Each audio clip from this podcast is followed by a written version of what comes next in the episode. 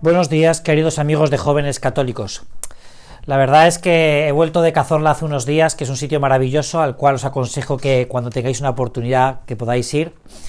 Y allí me ha dicho un universitario, ya es un profesional bastante maduro, que a ver si las meditaciones son un poco más largas porque el que tiene la costumbre de hacer la oración un poco más amplia por las mañanas dice que los 10 minutos no le son suficientes. Bueno, la verdad es que yo no sé cuánto va a durar esta meditación, ni mucho menos, vamos. Espero que no dure ni, ni 10 minutos ni 35, no os preocupéis porque lo otro que quería deciros es que que la página web, gracias a Dios, esta semana, gracias a vosotros que la seguís, pues, eh, pues con gran ilusión ¿no? y con gran entusiasmo, pues ya hemos alcanzado un número de visitas, hemos pasado más de los 3 millones y medio de visitas, ¿no?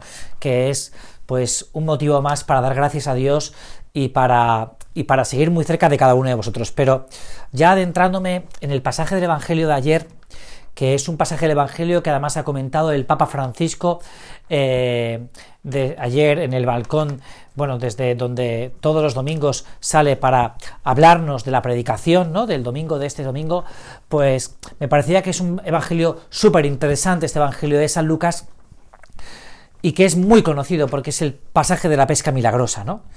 Es un pasaje en el que vemos un nuevo prodigio del Señor, pero que tiene unos matices que a ti y a mí nos pueden ayudar mucho a enfocar nuestra vida cristiana desde el punto de vista de lo que hablamos el pasado lunes. Hay una gran multitud que se que se agolpa para escuchar al maestro y, Jesús al ver esa multitud que la presiona ve que acaban de llegar a la orilla del lago dos barcas en la que están los pescadores en la orilla eh, pues recogiendo las redes y reparando los arreos después de una larga noche en el que se ha producido para ellos un gran fracaso. No han pescado nada. Eh, hay fracaso, hay cansancio, hay tristeza, ah, no hay un maldito pez que llevarse ese día a casa y eso supone para ellos una cierta contradicción, una gran contradicción. Lo que es llegar a casa y decir a su mujer, dejar a sus hijos que esa noche el trabajo ha sido en balde. Y en esa situación en la que ellos están ahí con la, con la cabeza baja, eh, remendando las redes, reparándolas para otro día de pesca, Jesús tiene dos detalles que son sorprendentes, que son enormemente sorprendentes. El primero de ellos es que les dice que si pueden apartar un poco las, las, las barcas, si las pueden meter un poco eh, dentro del mar, porque desde ahí quiere predicar la palabra de Dios a la gente que, que le quiere escuchar de la orilla. Tú imagínate, ¿no? Que este ya es el primer suceso, ¿no? Tú llegas y llega un señor, un maestro, el carpintero, y te dice, bueno, ¿me dejas montarte en tu barca y, y, y bueno, y disponer de ella, ¿no? Y deja de lo que estás haciendo después de una noche de trabajo, deja de descansar, no te recuperes y ponte este es el primer detalle, ¿no? El primer detalle que me parece que es un detalle muy importante, o por, lo menos eh, que, parece, que parece oculto, que, que, está oculto ahí, pero que es interesante, ¿no? Y el segundo es que después de haber estado un rato predicando la palabra de Dios, va y les dice, vamos a salir otra vez a pescar. Vamos, esto desde el punto de vista humano es alucinante, podríamos decir. Pero bueno, pero este hombre, ¿qué nos está diciendo? ¿Qué nos está contando, no? ¿Qué me está contando? Yo llego cansado, llego triste, lo único que tengo ganas es de meterme en la cama y descansar para mañana por la noche, pues volver a volver a intentarlo y volver a pescar. Y lo que me dice es, primero me pide que retrase mi descanso y después que vuelva a salir a pescar, que vuelva a salir a pescar con la luz del día, que es el peor momento para pescar, y además, después de lo agostado que estoy, ¿no? Pero, pero ahí está que el prodigio, el prodigio que se va a ver, el prodigio que hoy nosotros contemplamos, surge de la docilidad. Y aquí tenemos que, ver a nuestro querido Pedro, que, que en estos momentos es, es dócil a lo que dice la palabra de Dios, ¿no? La semana pasada hablábamos de la dirección espiritual, si, si recuerdas bien. Hablábamos de que era un lugar privilegiado para escuchar y secundar las inspiraciones del Espíritu Santo. Lugar para, para que las exigencias del Evangelio se plasmen en mi vida personal. Y esto es lo que vemos. Primero Jesús habla a la multitud, pero ahora va a hablar a Pedro y a sus discípulos. Va a enseñarles a estos hombres que lo que les estado explicando a esa multitud a las orillas del lago se puede hacer en su vida, si son dóciles a la palabra de Dios. No conocemos las palabras que dijo el Señor en ese discurso en el lago de Genesaret. No conocemos lo que le dijo a esa gente que se agolpaba en torno a suyo. Pero sí sabemos lo que pasó con Pedro y con esos pescadores que vuelven a salir a pescar. Es el reto que lanzábamos la semana anterior. Y es el reto que yo te quiero lanzar hoy, ¿no? La semana anterior hablábamos de, esa necesidad de ir a hablar con un sacerdote. De cuándo ha sido la última vez que tú has hablado con un sacerdote de verdad.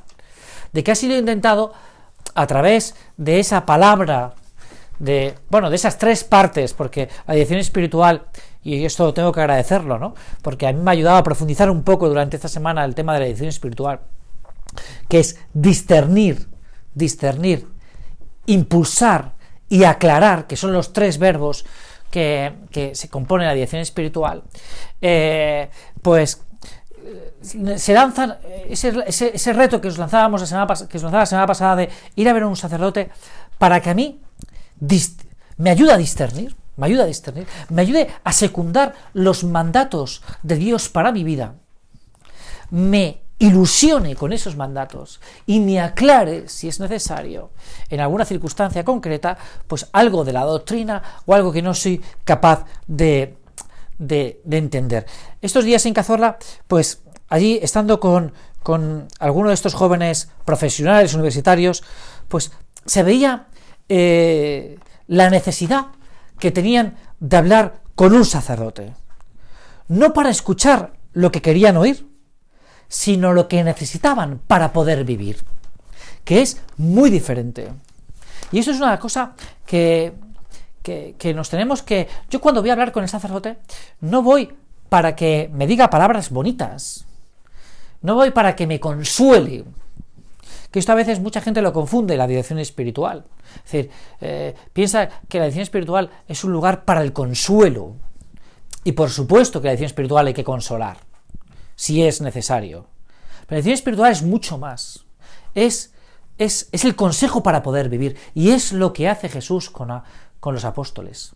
Jesús a los apóstoles, con los discípulos, ahí en la barca, no les consuela. No le dice, jo, vaya noche que habéis pasado, ¿no? Pobrecillos, ¿no? Pues deberíais ir a descansar y tal, después de, de toda la noche bregando y después de no haber capturado ni un solo pez, la verdad es que lo vuestro es súper duro. Les podría haber dicho este discurso Jesús. Pero lo que necesitaba Pedro, y lo que necesitaba Santiago, y lo que necesitaba Juan, que eran pescadores, eran esos peces para sus casas. Lo que necesitaban era la manutención para los suyos. Y eso es lo que les indica Jesús. El modo donde van a capturar los peces. El modo para poder vivir. Y eso es lo que realmente hace la dirección espiritual lo que hace el acompañamiento espiritual, ayudarnos a entender el modo en el que tenemos que vivir mirando a Jesucristo. Y esto es lo más interesante de la dirección espiritual. ¿A qué voy yo a hablar con un sacerdote? Aquí voy a hablar yo, a hablar con este cura. A ver cómo esas exigencias del Evangelio se concretizan en mi vida y en mi vida particular para que se puedan producir esos prodigios del Espíritu Santo en mi alma, que quiere intervenir, que quiere intervenir con esas insinuaciones que hace a través de ese lugar privilegiado que es la dirección espiritual. Alguno me podría decir si hay más lugares privilegiados donde se puede escuchar la palabra de Dios y por supuesto que hay otros lugares donde eh, la palabra de Dios se plasma y se puede escuchar en nuestra vida, como es por ejemplo en la oración personal, en ese encuentro personalísimo entre nosotros y Dios, por supuesto. Y no sería yo quien para decir que la, eh, que la oración no es un medio también para escucharla. Al revés, yo os animo a que hagáis la oración. Pero lo que no podemos descuidar, porque es un medio, un medio más, un medio, un medio privilegiado, es esa dirección espiritual, ese acompañamiento espiritual querido por Dios, querido por Dios. Lo decíamos la semana pasada hablando de San Francisco de Sales, de San Juan de la Cruz, de Santa Teresa de Jesús, que han tenido un director espiritual, un acompañamiento espiritual, un acompañamiento espiritual que les ha ido a lo largo de su vida indicando y orientando cómo podían concretizar eso que, eso que leían en la palabra de Dios, eso que escuchaban en la oración en su vida diaria. Por eso yo te animo, ahora ya al final de este rato de meditación, en el que tú y yo pues seguiremos dándole vueltas a ese gran prodigio que es la pesca milagrosa que, en el que nos narra San Lucas, ¿no? que le contaría San Pedro, ¿no? que le contaría San Juan, Supongo que San Juan, porque San Juan puede que fuera una de esas dos barcas que estuvieran al lado de la de San Pedro y a la que llamó San Pedro para que les ayudara a recoger esa, esa cantidad de peces que era incapaz de soportar su propia barca, ¿no? Qué maravilla, ¿no?